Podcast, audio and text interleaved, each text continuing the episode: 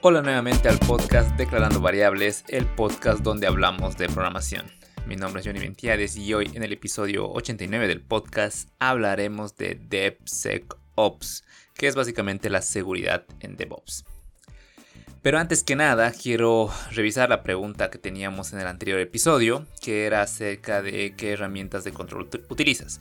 La, el anterior episodio involucraba lo que era herramientas de control en los pipelines. Hablando de DevOps. Entonces hay un montón de herramientas que podemos utilizar. Eh, una de ellas es New Relic, otra Datadog, Splunk, hay un montón. Entonces entre las opciones elegidas, New Relic está con 0 votos, Datadog está con 3 votos, Splunk igual está con 0 votos, PagerDuty está con 11 votos, eh, bastante usada PagerDuty. Prometheus con 0 y la opción de otros está con 2 votos. Así que en los comentarios déjame cuáles son esos otros em, herramientas que tú, tú llegas a utilizar, Y bueno, volviendo al tema que nos compete, hablando de seguridad en DevOps. Bueno, el objetivo de la seguridad en DevOps es garantizar que el software sea seguro y esté protegido contra las amenazas de seguridad. Em, esto incluye la identificación temprana y resolución de vulnerabilidades de seguridad en el software, la protección de datos y prevención de posibles ataques.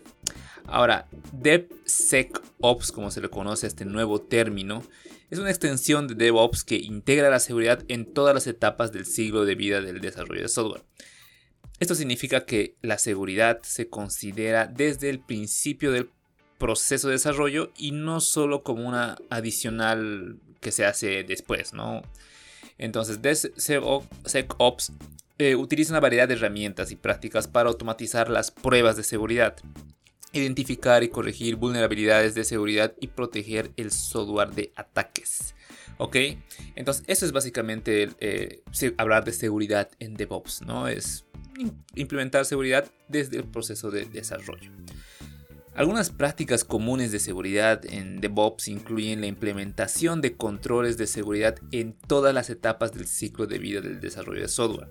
También la automatización de las pruebas de seguridad, uso de herramientas y procesos de seguridad obviamente, formación y conciencia de la seguridad para todas las personas que trabajan en el proyecto.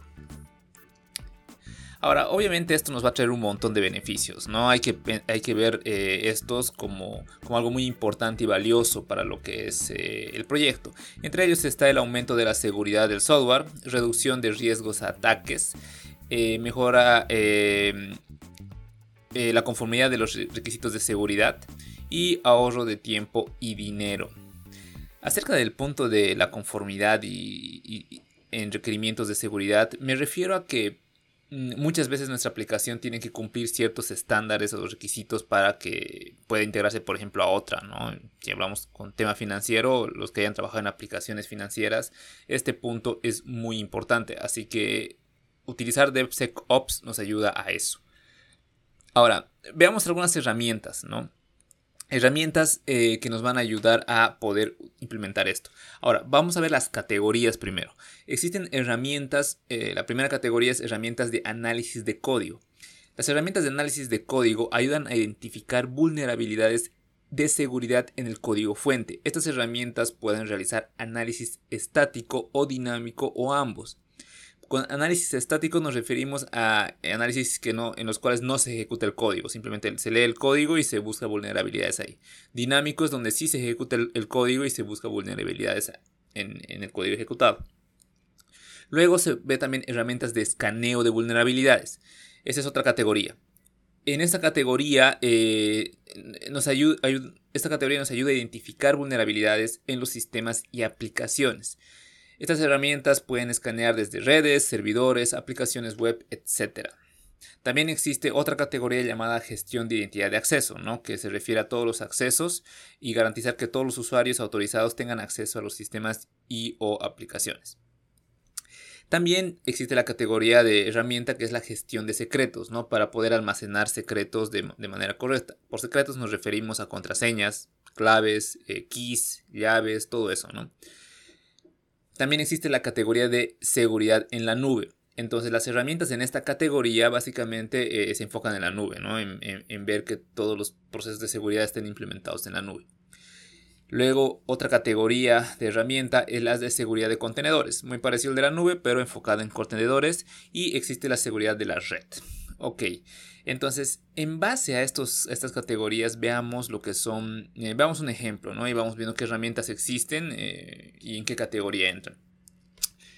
Em, por ejemplo, si quieres implementar seguridad en, DevOps, ¿no? Es DevSecOps.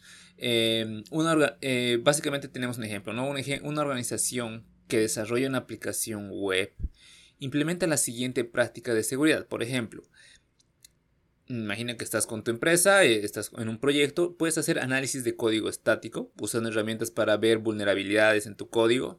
Em, cada vez que se haga un pull request, analizas el código y ves, ves que no haya alguna vulnerabilidad por alguna librería, algún código que esté deprecado, que alguna función o algo así, ¿no?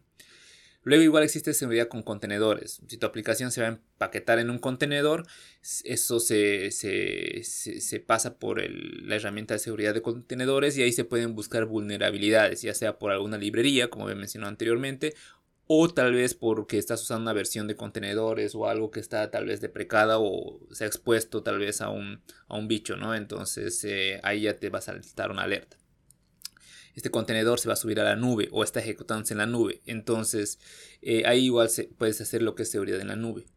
Y bueno, eh, antes de, eh, pasar a producción todo esto, necesitas que alguien le dé el ok, ¿no? Vea todos los builds, todo lo que ha pasado y diga, ok, sí quiero que esto se, se, publique. Entonces ahí puedes utilizar lo que es identidad de acceso, ¿no?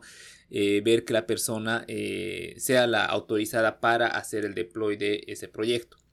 O tal vez em, si tienes cuentas de servicio, la Service Account, ¿no? Que sea, por ejemplo, un repositorio de GitHub.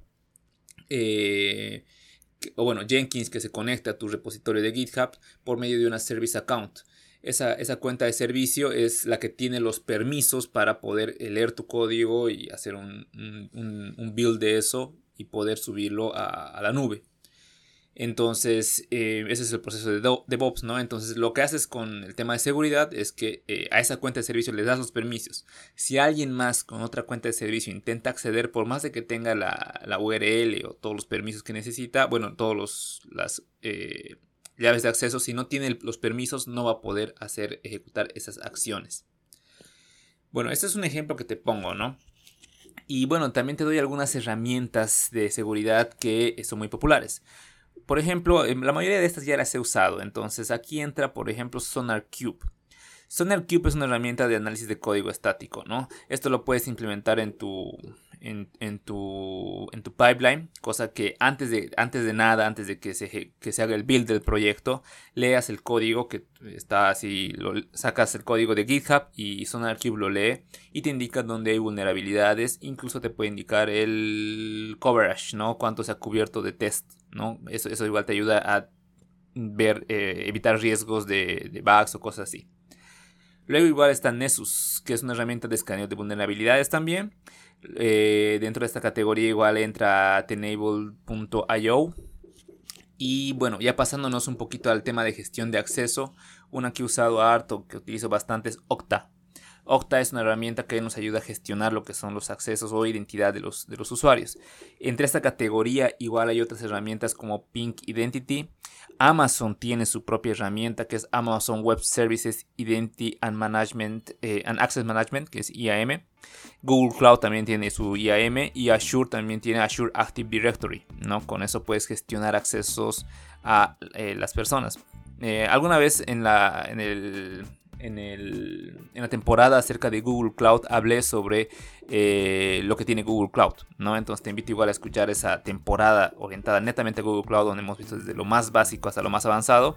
Y ahí hemos em, hablado acerca de las seguridades que te da Google Cloud, cosa que tú puedes acomodar de mejor manera em, cómo quieres organizar eh, los accesos a tus usuarios.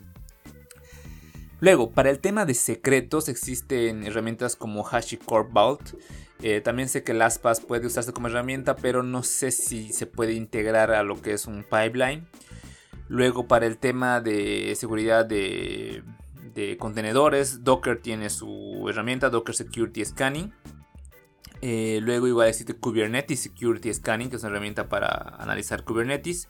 Y eh, Cisco igual tiene, eh, bueno, para Cisco Security Firewall, que es para el tema de red, ¿no?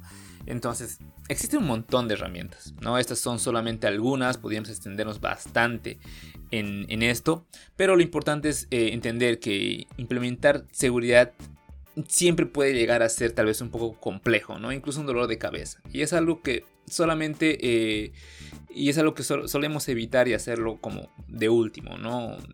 Implementar algo al final como para decir que nuestra app es segura, pero es algo que em, tenemos que hacer y que es muy, muy, muy importante y qué mejor que hacerlo en nuestro pipeline de DevOps. Y una vez que configuras algo, ya la siguiente vez es mucho más fácil, ¿no? Una vez se logra entender cómo funciona la herramienta, la siguiente vez es mucho más fácil. Así que te recomiendo que empieces a aprender estas herramientas ahora. Si me estás escuchando en Spotify, responde a la pregunta, ¿qué herramienta de seguridad usas en tu día a día?